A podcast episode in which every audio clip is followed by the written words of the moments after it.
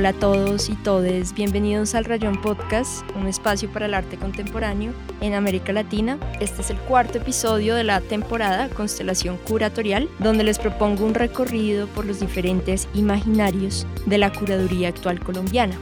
Mi nombre es Analisa González y esto es el Rayón Podcast.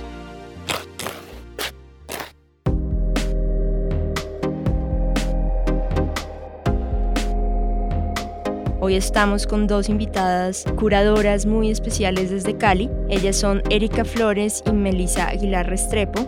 Erika Flores es artista, psicóloga, historiadora del arte y curadora. También es editora, escribe ensayos sobre arte contemporáneo. Es cofundadora de La Nocturna, una plataforma para la experimentación pedagógica. Y como curadora independiente ha trabajado para el Museo de la Tertulia de Cali, el Salón Nacional de Artistas y muchos otros espacios. Ahora es la nueva curadora de Lugar a Dudas, un espacio de arte independiente en Cali. También estamos con Melissa Aguilar Restrepo. Ella es curadora e investigadora. Estudió diseño, historia del arte y gestión cultural. Ha trabajado como curadora en el Museo Casa de la Memoria de Medellín, el Museo de Arte Moderno de Medellín, entre otros espacios artísticos. Ahora mismo es curadora del Museo La Tertulia de Cali. Bueno, bienvenidas ahora sí, Erika y Melissa, ¿cómo están? Bien, gracias. Quería empezar con Erika, que me contaras un poco qué es para ti la curaduría y cómo concibes la práctica curatorial. Pues creo que la curaduría es un campo muy amplio. Usualmente hablamos más como de lo curatorial, porque creo que lo curatorial hace referencia como a un modo de pensamiento, ¿sí? que es como de crear conexiones para expandir posibilidades crear conexiones entre distintos materiales, llámese obras o contextos, materiales de distinta índole, para que al juntarlos o ponerlos cerca creen como nuevos sentidos o una forma de ver algo que antes no habíamos visto. Entonces, esa operación, digamos, ese modus operandi de lo curatorial se puede aplicar a muchas formatos o contextos, ¿no? Como que ya sea hacer una exposición, ya sea dirigir una institución, editar un libro, escribir sobre arte. Entonces es más como una forma de pensamiento, creo yo, una forma de hacer las cosas, un conjunto de formas de hacer cosas que un oficio específico, diría yo.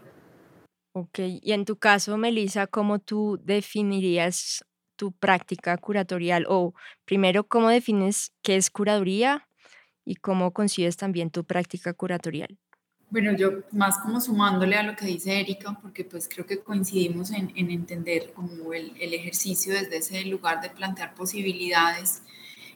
A mí también me gusta hablar más de la curaduría en términos de, de una práctica, ¿cierto? De entenderla como una práctica, como un ejercicio que se hace en relación con algo y pues personalmente para mí la curaduría tiene un aspecto que es fundamental y, que tiene que ver con entenderla como un ejercicio de investigación. Y que esa investigación pues un poco define esos modos de operar de los que habla, de los que habla Erika. Y que pues en mi caso digamos como que esa idea de, de, de cómo se acerca uno a esos problemas de investigación que digamos ahí la investigación no se limita única o estrictamente al ámbito de lo académico, pues o de lo teórico, que es con lo que estamos acostumbrados tal vez a, o desde, donde, desde donde estamos tal vez acostumbrados a pensar la, la investigación, sino que tiene que ver también con una forma de aproximarse a la realidad, ¿cierto? Como de hacer preguntas sobre esa realidad que circunda y que son preguntas finalmente contextuales, pues porque yo pienso que la curaduría es 100% un ejercicio contextual para mí, pues sí, digamos que yo le, le, sumaría todo eso de lo que estaba hablando Erika, como el, el, carácter investigativo de la práctica y la relación que permite establecer como de una forma crítica con el contexto donde se inscribe, que digamos es pues como algo nato pues a la misma práctica. Erika, hablas de la práctica curatorial como una forma de expandir nuevas formas de ver y crear modus operandi y articular proyectos, formatos quería que me contaras un poco más sobre esta idea, tu acercamiento hacia lo, digamos, la especulación como herramienta curatorial, que hablas un poco de eso en varios ensayos y bueno, quería que me contaras cómo es este dispositivo de especulación para crear proyectos curatoriales? Creo que esa afirmación de la especulación como herramienta surgió de algunas veces que, he hecho exposiciones y he tenido que socializarlas, por ejemplo, ante académicos de las ciencias humanas. Me doy cuenta que en casi todos los eh, proyectos curatoriales que he hecho hay como una hipótesis, ¿cierto? Y esa hipótesis, pues obviamente como toda hipótesis es especulativa y frente a la reacción que me he encontrado, sobre todo en ámbitos como muy académicos, ha sido como una, un rechazo porque no se puede comprobar que lo que estoy diciendo es verdad o mentira, no se puede falsear.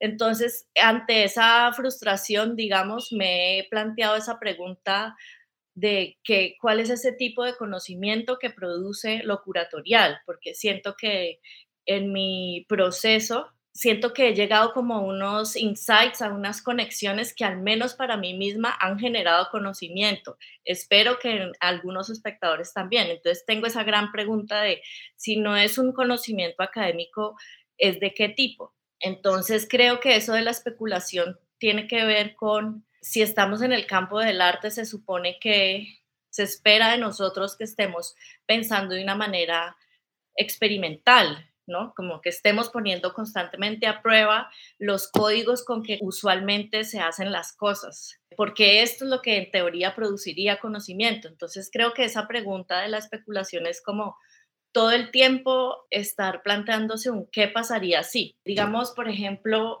no sé, descubrí que los textos de este antropólogo tienen que ver con estas canciones, por decir algo. Que eso tenga o no tenga que ver, no importa si es verdad. Lo que importa es hasta dónde puedo llegar con ese qué pasaría si, ¿sí? Hasta dónde puedo, me puede permitir abrir nuevos caminos de pensamiento, ese vínculo que creo, no importa si es verdad o mentira.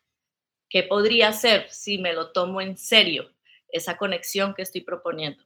Entonces creo que es como algo así, como, como me parece muy importante de lo que está diciendo ahorita Melissa, como es una investigación, pero es una investigación muy distinta a la que se hace en otras disciplinas. Y ese tratar como de precisar cuál es, es esa diferencia es algo que me interesa mucho, pues porque vengo de ese campo de la Academia de las Ciencias Humanas y yo sí creo que hay una criticalidad específica en nuestro campo, que es pensar a partir de ese mecanismo de la ficción, que es el qué pasaría si, pero también el pensar a través de la materia, que es algo que en las humanidades no vemos mucho. Sí, como tomarse en serio el mundo material, porque ahí hay cosas que además nos retan como a salirnos de, de nuestro control discursivo. Entonces creo que ahí, sí, es como por ahí esas cosas que me interesan.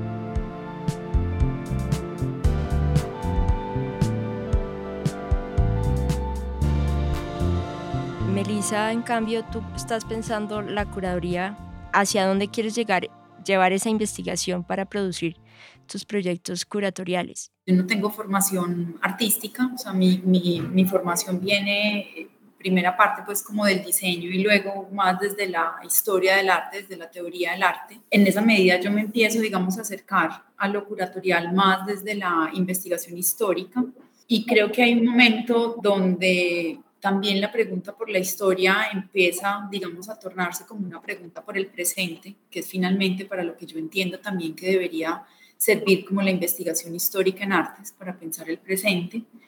En últimas, yo no creo tanto, bueno, en este momento de mi práctica en mi vida, no creo tanto que la curaduría tenga como una finalidad per se, digamos, más allá de generar unas preguntas a través de la especulación, a través de la idea de incertidumbre. O sea, yo pienso que finalmente lo que hacemos como en ese ejercicio poroso y flexible de una investigación muy particular, pues es finalmente como tratar de proponer unos horizontes de comprensión frente a asuntos que digamos a nosotras como sujetas pues también nos interpelan, ¿cierto? Porque en ese sentido sí pienso, o al menos de la manera como lo experimento yo, que el valor de la subjetividad en la curaduría pues no es gratuito, ¿cierto? Que hablar de esa idea de la autoría y de la subjetividad en la curaduría contemporánea tiene que ver con entender ese ejercicio como un lugar, digamos, como un espacio, como una práctica donde hay un cuerpo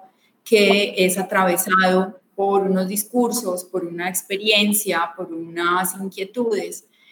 Y en esa medida, pues creo que la curaduría desde, desde donde aporta también es como, por un lado, proponer unos horizontes de comprensión frente a una realidad, digamos que es una realidad que también puede estar marcada pues, por, por esa ciudad de ficción, que es como fundamental en el campo en el que nos movemos en, en el arte y en la curaduría. Pero por otro lado, pienso que tiene que ver con mm, dejar como muchas preguntas abiertas, ¿cierto? Es un poco también como invitar a que la, a que la gente pues tenga, digamos, como una posibilidad de, de, acercarse desde otros lugares a asuntos que tal vez nunca se ha preguntado o a relaciones que posiblemente nunca había sospechado que podían existir, ¿cierto? Como en ese ejemplo que ponía ahora Erika. Creo entonces que no hay como un punto de llegada. Creo yo que el ejercicio curatorial tiene más que ver con uno uno también irse explorando como investigador y como, y como sujeto. Y en esa medida, pues también permitir que otros se involucren como en ese ejercicio, ¿cierto? Como pienso yo que es también una manera como de compartir ciertas preguntas en colectivo que tal vez nos hacemos, pero que no quedan nunca enunciadas en ninguna parte y esa posibilidad que da la curaduría también como de leer entre líneas, de interpretar entre líneas, ¿cierto? De que todo no tenga que ser verdad, de que todo no tenga que ser comprobado, de que todo no tenga que ser dicho hasta en la minucia, pues creo yo que ahí es donde radica justamente como la potencia del ejercicio, ¿cierto? Que, finalmente termina siendo algo especulatorio, de incertidumbre, de ambiguo, que está como insinuado, pero que es una cosa que nunca está cerrada, ¿cierto? Una curaduría es de entrada un ejercicio que nunca está cerrado. Cuando hablaba sobre la curaduría como un sitio de experimentación y que pone a prueba códigos y ciertos parámetros establecidos. Yo quería que me contaras, ya hablando de tu trabajo como curadora en el Museo La Tertulia de Cali, sobre esta curaduría que hiciste en el año 2015, Hechizo en el Espacio. Quiero que me cuentes un poco más cómo entra a jugar justamente ese, esa noción de la experimentación y eh, en esta curaduría? Creo que siempre parto de preguntarme qué tipo de experiencia corporal es una exposición clásica de arte y qué tipo de experiencias corporales que en última son modos de interpelación quiero proponerle yo al público. Y creo que por venir también de otro campo, tengo como una incomodidad, no puedo dar por sentado la exposición tipo cubo blanco, como que siempre me he sentido muy incómoda, como antes de trabajar en este campo como espectadora, como que hay algo en ese formato que a mí no me, mm, no sé, no lo sabía nombrar en ese momento cuál es la incomodidad. Con los años como que ya la tengo más nombrada, que es que es realmente lo que me parece problemático de ese formato. Y eh, un hechizo en el espacio creo que fue como el primer experimento con, el, con, esta, con esos códigos del cubo blanco, ¿sí? que tienen que ver con las expectativas que uno tiene, que tiene el espectador cuando entra a un espacio como esos, que tiene que ver con los gestos codificados de cuando estamos en ese espacio. Y esa exposición tiene que ver, digamos, lo que yo estaba investigando en ese momento es que empecé a encontrarme muchos relatos sobre el diablo y sobre el terror en Cali en distintas décadas. Y yo decía, bueno, ¿qué tiene todo esto en común? ¿Qué, puedo hacer con esto? Que no sea simplemente hacer una exposición que represente el tema del terror o el diablo en Cali. Porque en últimas, ¿esto qué es? Como la experiencia de adjudicar toda causalidad a una entidad que no vemos y esto es una experiencia corporal muy específica, ¿sí? Es como, entonces ahí fue que pensé, pues yo no quiero hacer una representación de este tema, yo quiero que la gente lo pueda vivir en el cuerpo.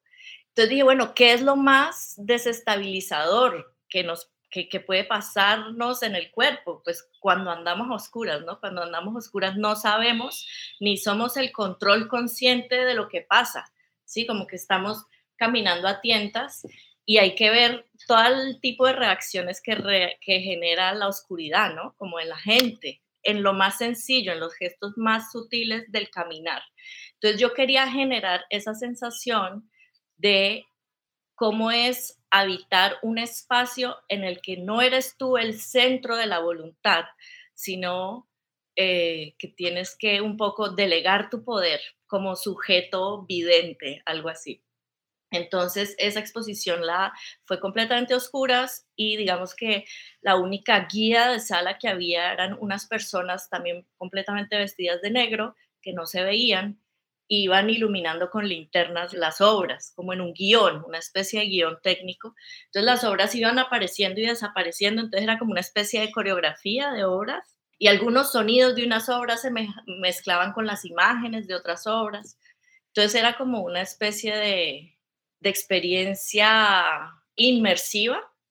Eso que inicialmente fue como un recurso por necesidad, se volvió todo un campo de reflexión para mí, ¿no? Como cómo habitan los sentidos dentro del cubo blanco y cómo ampliar eso o distorsionar eso, porque creo que la manera en que aprendemos está completamente fundamentada en eso, en experiencias sensoriales. Entonces, cuando bloqueo la visión, ¿qué le pasa a los otros sentidos? ¿sí? Que entiendo de mí mismo como sujeto cognoscente cuando se va la luz. Entonces, eh, un poco es eso como el experimento y digamos que ahí empiezan a pasar cosas y sobre todo en una ciudad como Cali en esos años en que la gente empieza a decir, ay, pero no puso fichas técnicas, ay, pero no hay un guarda de sala, ay, pero ¿cómo va a ser si tienen que entrar 20 niños y se van a caer?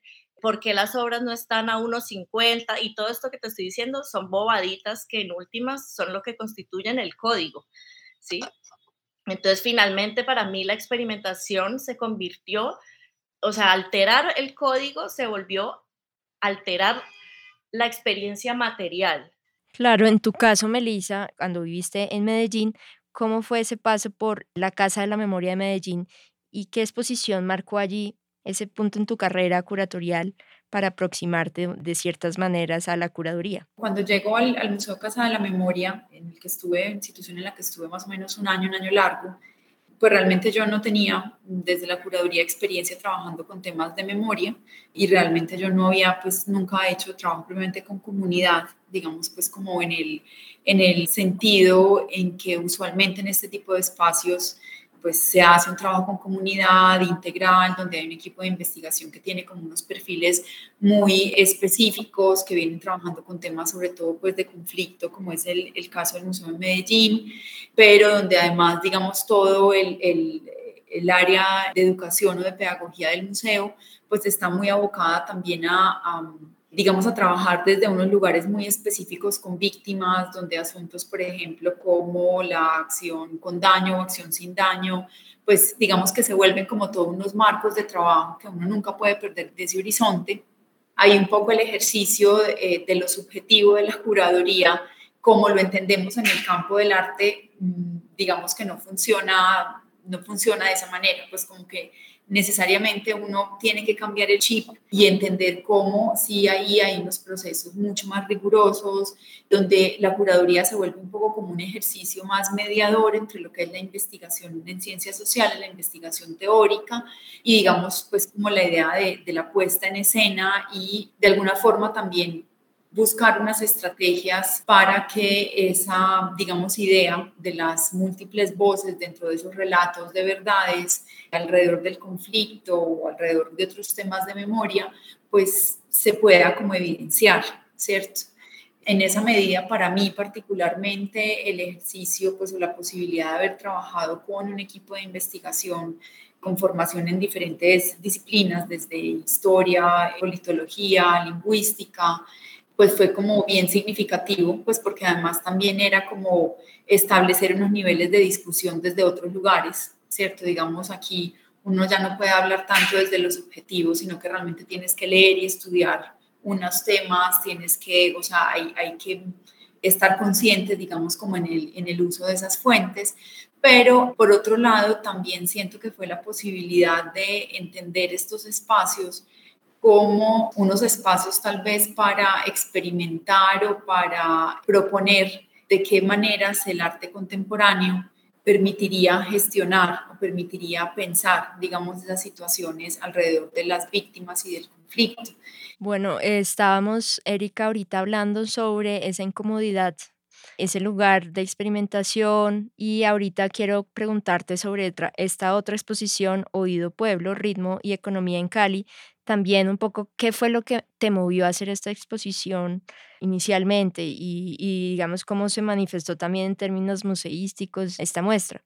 Esta exposición fue comisionada por el Banco de la República que se cumplían 40 años de la publicación de Que viva la música, esta novela que es como emblemática para Cali y bueno, un poco para Colombia de alguna manera.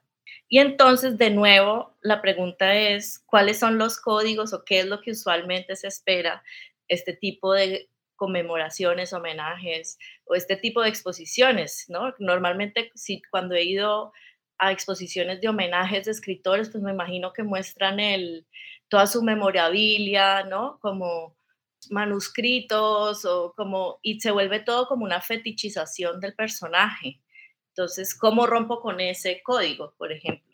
Ahí la experimentación, o sea, algo que me parece importante es que realmente la experimentación es para solucionar problemas y para ampliar y no porque quiero hacer chocolocadas porque sí, ¿no? Gratuitamente. Entonces, la experimentación es porque tenía este reto, este problema de cómo no hacer una exposición de homenaje como la que estamos acostumbrados, porque eso no es ningún homenaje, ¿sí? Eso no me va a permitir ver otras cosas de esa novela. Entonces, lo que me parecía importante de esta novela, entre muchas cosas, era que era una cuestión muy sonora, no solo porque hablara de la música, sino por el tono del narrador. Y también, que era lo más importante, es que era una novela, es una novela sobre el desclasamiento, ¿no? Que es una chica burguesa que conoce la salsa y a través de la salsa los marxistas y se enloquece con la salsa y se va desclasando, desclasando hasta quedar completamente en la calle como una prostituta. Y yo sentía que ese proceso de desclasamiento o ese interés como por lo callejero, al menos en ese momento, era como algo muy presente en la producción plástica, ¿sí? Como que había una cosa muy de la calle, entonces yo quería mostrar que de alguna manera esa, no solo esa novela, sino toda esa generación de los 70 que era como un fervor por la calle, un fervor por lo popular, estaba también presente, había tenido ecos no solo en la literatura y en el cine, sino también en las artes plásticas. Entonces, seleccioné algunas obras plásticas relacionadas como con eso, como con gente que, que hace mucho de escultura en, con, con detritus, de cosas encontradas en la calle y tal, pero reuniendo material, llegaron a mí como muchas piezas de video y muchas de esas piezas de video tenían que ver con fiestas y con bailes. Entonces, empezándolo a juntar, lo que vi fue que, que uno ah, podría hacer como una catalogación de distintos tipos de baile según distintos, momentos económicos de Cali, ¿no? Como que un momento mucho más rural, después la industrialización acelerada después el narcotráfico y después la globalización. Y cada uno de esos momentos históricos habían producido no solo un sujeto distinto, sino una forma de bailar distinta. Y digamos que esto no era una hipótesis que yo tuviera a priori o algo que me interesara demostrar con la exposición, sino como que fue algo que apareció revisando el material. Y de ahí, ahí viene otra vez lo de la especulación, como que no importa si este baile tiene o no que ver con este momento histórico que yo le estoy asignando, sino qué pasa si lo pensamos así. Entonces, resulta que en el montaje, si ponía todos estos videos, era muy difícil ponerlos todos en, en alto volumen. Entonces también decidí quitarles a todo el volumen para que realmente fuera el movimiento físico el que cobrara más importancia y solo uno de los videos, que era una marimba que estaba en el fondo como escondido, fue que quedó con audio y bañaba toda la sala el audio y al escuchar ese audio de esa marimba, que es como un sonido que viene de África, todos los demás pasos de baile de los demás videos coincidían con esa marimba en el tiempo. Entonces, eso también fue otra cosa como que, que, que me parece muy impactante de la curaduría, que es como el montaje no es simplemente plasmar una idea que ya tenías, sino que en el montaje aparecen unos descubrimientos y unas conexiones y realmente es el espacio el que te ayuda a pensar. Entonces, eso para mí fue como súper importante, como ver algo que yo no había pensado decir, que es como, como esa presencia africana soterrada realmente está presente entre nosotros todo el tiempo, aunque sean maneras muy distintas de bailar, como la salsa que se bailaba en los 60 y la salsa choque, tienen un beat común y ese beat común viene de África. Y eso no, digamos, no era algo que yo hubiera podido, ¿cómo se dice?, declarar desde el comienzo, sino que es algo material que apareció ahí en el montaje. Yo quería ahora pasar con, con Melissa a hablar de esta otra curaduría que se llama Despliegues Gestuales, Adolfo Bernal, Jorge Ortiz, María Teresa Cano, que fue Premio Nacional de Curaduría Histórica para la Fuga en 2016. Cuéntame cómo marcó esa curaduría en tu carrera como curadora. Bueno, este, este fue una, un proyecto que presentamos en, pues como en una co-curaduría con, con Jorge Lopera, que es otro investigador y curador de Medellín un poco en ese momento yo acababa de salir de trabajar del Museo de Arte Moderno de Medellín, que yo trabajé pues digamos ahí algunos años haciendo producción y asistencia curatorial y como que en esos años entre que yo terminé la maestría y que estuve en el museo, pues tuve sobre todo la oportunidad de acercarme mucho, pues por un lado a la colección del museo y por otro lado pues como a una generación de artistas antioqueños que digamos habían sido muy importantes como en la fundación y en esas primeras décadas de funcionamiento del museo. A partir de ahí yo venía trabajando con mi tesis de maestría, que es eh, una investigación monográfica sobre Adolfo Bernal, pues un artista antioqueño, pues que es eh, fundamental para pensar, digamos, como las prácticas de arte contemporáneo en el país y que diría yo que, que fue pues uno de los primeros, si no tal vez el primero,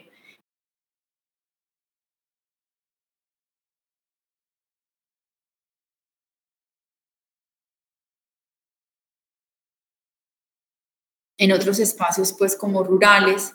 Yo venía trabajando en esta investigación y bueno, en este año nos presentamos con ese proyecto de despliegues gestuales que un poco intentaba plantear cómo desde la obra de estos tres artistas, eh, los tres más o menos contemporáneos, siendo María Teresa pues mucho más joven que Adolfo y que, y que Jorge, pero cómo de alguna manera durante esas décadas en el arte antioqueño particularmente, pues, y, ampliado a, la escena colombiana, pues esta idea del despliegue gestual, es decir, pues de entender el cuerpo como un elemento constitutivo de la obra de arte, había sido pues clave no solamente en el trabajo de esos tres artistas, sino que además pues había marcado, ¿cierto? Como que esos trabajos habían marcado una nueva forma de proceder, como unas nuevas estrategias operativas en el arte de ese momento. ¿Cierto? En el caso de Adolfo, pues con sus intervenciones urbanas, con los afiches, pues que creo que están un poco en los más conocidos en la cabeza de todos, pues como son Medellín, la serie de Amante Chicago, bueno, como todos estos afiches con, con palabras que él instalaba como en, en diferentes lugares de la ciudad, pero también otra serie de acciones colectivas que tenían que ver también con pensar, digamos, esa, esa noción de autoría en el arte y la idea de las prácticas colectivas. En el caso de María Teresa, pues María Teresa se gana, estando muy jovencita, estando apenas en segundo semestre de artes, el premio del Salón Arturo y Rebeca Rabinovich con la obra Yo servía a la mesa, donde ya un poco pues proyectaba esa idea del cuerpo en la preparación de los alimentos y básicamente la obra era un acontecimiento, ¿cierto? Donde los invitados pues a la inauguración pues luego se comían su cara, se comían su boca y finalmente en el trabajo de Jorge donde esta idea de la fotografía, ¿cierto? De la fotografía como pues una imagen fotográfica que es producto de la interacción con la cámara, se desplaza para pensar los mismos elementos eh, del revelado, pues de la creación de la imagen en la fotografía, para con ellos realizar gestos en el espacio que, que luego son revelados pues como con el tiempo y con la luz. Hacer, digamos, esta investigación que si bien pues tenía un marcado carácter histórico, pues por ser el mismo premio de curaduría histórica, pues para mí personalmente significó la posibilidad de volver a establecer como unos diálogos desde el presente con estos trabajos y entender la vigencia de las obras cómo realmente, digamos, estas ideas o estas formas de operación que ellos estaban proponiendo en un momento, que además eran muy cercanas a la idea de la, de la pedagogía y de lo lúdico, porque los tres pues fueron toda la vida docentes universitarios y esa área de la docencia fue fundamental también en, en la forma de concebir su práctica. Entonces, esa posibilidad de explorar, digamos, como, como esas facetas, entendiéndolas ya, digamos, en un, en un momento también del arte colombiano donde pues donde justamente esas prácticas ya están tan interiorizadas, ¿cierto? Digamos que, que ya son prácticas que claramente, de las que claramente se valen la mayor parte de los artistas, pues era como, como una posibilidad también de, de actualizar esos lenguajes que en algún momento pues habían propuesto estos tres artistas, pues en el caso de Jorge y María Teresa, aún vigentes. Creo que también fue como una oportunidad de uno hacerse preguntas alrededor de cómo vincular esa, ese material de archivo esa idea del archivo las exposiciones, porque al ser la mayoría de sus trabajos acciones efímeras, pues básicamente nosotros estábamos trabajando era con la posibilidad del rastro, ¿cierto? Como de la memoria o del registro y eso creo pues que también empezó a detonar ahí como un, interés particular que creo que ha sido pues constante también en mi trabajo y que ha vinculado esa idea de la investigación pues también a la idea del archivo. Cuando hablas, Melissa, de la idea de rastro, de archivo, de memoria, de registro, te pregunto, ¿es el curador o la curadora entonces también una persona que está, digamos, activando los archivos de los artistas, creando colecciones y revitalizando estas colecciones de los artistas? ¿O cómo lo ves tú? Pues sí, yo creo que finalmente en la curaduría una gran parte de lo que hace es como, como un poco jugar con la idea de los fragmentos ¿cierto? Pues cuando ahora Erika hablaba como de, de poner en relación un montón de cosas que aparentemente no, no, no tienen como una relación pues como histórica o cronológica o espacial, pues pienso yo que finalmente lo que uno está haciendo es trabajando también con esa idea de los rastros y de los fragmentos y al poner como esos ciertos elementos juntos, pues uno también lo que hace es estar como provocando, ¿cierto? Provocando cosas, insinuando cosas a través, pues como de unas acciones, ¿cierto? Yo creo que la posibilidad de trabajar con archivo, bueno, a mí particularmente me gusta mucho trabajar con archivo yo pues reconozco que tengo como un, interés muy particular por lo histórico, pero pues no es esa idea de lo histórico como lo revisionista y como esta idea de, de proponer pues la historia como esta cosa muerta, quieta, sino porque justamente creo que entiendo como en ese ejercicio y en ese interés por la historia es como una posibilidad para para uno entenderse a uno mismo y para uno plantear un montón de preguntas que muchas veces de otras formas no se le pasan a uno por la cabeza, como entender las, las fisuras de esa misma historia, o sea, entender cómo el presente se cuela por esas fisuras de la historia, entender la posibilidad como de, de, de vincular otros relatos a esa historia pues para mí ha sido, ha sido como una estrategia también importante, ¿cierto? Porque me interesa la historia, pero me interesa fundamentalmente el presente, ¿cierto? No me interesa la historia para hablar desde el pasado, sino que me interesa la historia un poco para, para hacer cuestionamientos desde el presente. En tu caso, Erika, ¿tú cómo ves, digamos, esa aproximación a la historia, al pasado, a la memoria, en este caso con esta exposición de Oído Pueblo, Ritmo y Economía en Cali, si tienes de pronto algo que decir sobre, sobre esa aproximación. No tengo mucho que agregar, no, no es algo en lo que piense mucho realmente. Como que a mí se me aparece la historia, pero no la estoy buscando. Como que siento que el estudio que hice, que se llama Historia y Teoría del Arte Moderno y Contemporáneo, como que no, no puedo con la historia, porque siento que al menos como la enseñan es súper lineal y me relacionaba más con las clases de teoría del arte, que es como crear preguntas, crear conceptos. ¿Y qué tiene que ver eso con la historia? Pues no lo sé.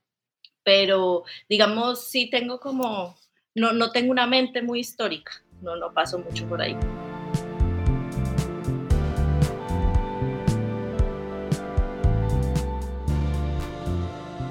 Ya queremos hablar de otro bloque que es muy interesante de estas relaciones entre gestión, slash curaduría, slash pedagogía, mediación, etc.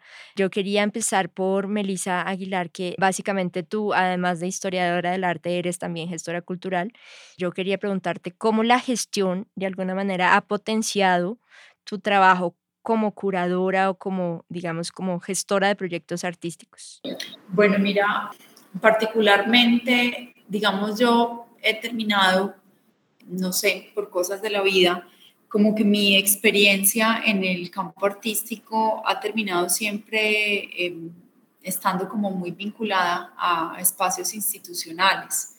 En esa medida creo que la, la idea como de la gestión cambia sustancialmente eh, en escenarios pues como los de nuestras ciudades, pues eh, al menos pues en el caso de Medellín lo siento, digamos, la forma de, de, entender esos procesos de, de, gestión que, pues, en últimas, eh, cuando uno se desenvuelve como en proyectos de carácter institucional, pues están más como limitados dentro de las políticas mismas de lo institucional, pues en este caso de los museos eh, o, de, o de las galerías o de los espacios que te invitan a hacer proyectos digamos, yo no he tenido como un contacto desde los espacios independientes o desde la experiencia de gestionar proyectos independientes, que creo que ahí pues eh, eh, Erika podrá hablar más desde su experiencia. En tu caso, Erika, que ha sido pues co-creadora de La Nocturna y también creadora de proyectos independientes performáticos como Hegelian Dancers, ¿cómo ha mediado en tu práctica el tema de la gestión, también la pedagogía, la mediación em, en tus proyectos? Estaba tratando de pensar cómo ha influido y no sé si tengo una respuesta al respecto. Como que cuando hiciste esa pregunta solo se me ocurrían anécdotas. De decir, sí, llevo 10 años autogestionando y es agotador y es muy difícil y no se lo recomiendo a nadie. Pero de pronto la lección de eso es o digamos lo bueno de eso es que todos esos marcos de los que ahorita está hablando Melissa, yo casi no he tenido esos marcos. Entonces, ha sido inventarse casi todo, ¿sí? O, o, ese marco no es, digamos, algunos proyectos se hacen en museos, pero no, no estoy yo desde adentro del museo proponiéndolo, sino desde afuera. Entonces, el marco es muy pequeño, es simplemente, mm, por favor, no apague todas las luces Casi todas, pero no todas. Eso es como con lo que tengo que negociar. No, es demasiado, no es muy estructural. Entonces, digamos que agradezco eh, de todos esos años de gestión, como que uno tiene que inventarse el mundo y como la gestión se vuelve casi que tu práctica artística, como cómo puedes ser experimental en la negociación, cómo puedes ser experimental en el modelo de espacio independiente que estás pensando, que no sea simplemente abrir para que los demás expongan, sino qué necesita la ciudad, cómo negocio con las instituciones, eh, cómo circulo, ¿no? Te toca pensar un pocotón de cosas que, yo siento que, eso me pareció interesante, pensar la práctica artística como, como otra, eh, la práctica de gestión como otra, como si fuera arte, como que en ese momento no tenía de otra, porque si no me frustraba, ¿no? Como estoy haciendo demasiada gestión y no estoy haciendo arte, no estoy haciendo cosas creativas. No, es más bien cómo aplico, cómo pienso la imaginación y el experimento en la burocracia, en las becas, en la financiación, en, cómo hacer circular el trabajo mío y de otros.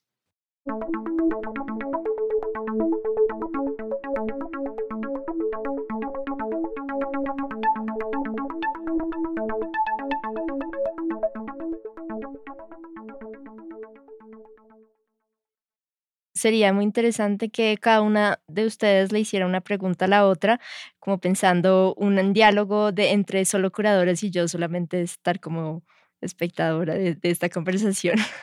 solamente un ejercicio así como ya de cierre. Si tienen alguna, si no, pues igual podemos seguir adelante ya cerrando este episodio. Tal vez se me ocurre preguntarle a Erika, pues por su experiencia, no sé si me va a quedar muy bien redactada la pregunta o, hasta qué punto es una pregunta, pero su experiencia como curadora mujer en el medio. esa pregunta es muy dolorosa. yo sé. Era necesaria hacerla en esta entrevista. Gracias, Melissa, porque eh, yo creo que esa, esa faltaba. Es que no sé de hablar de eso de una manera elegante. Y no sé hablar Sin filtro, esto no necesita ningún filtro. No, yo sí lo necesito.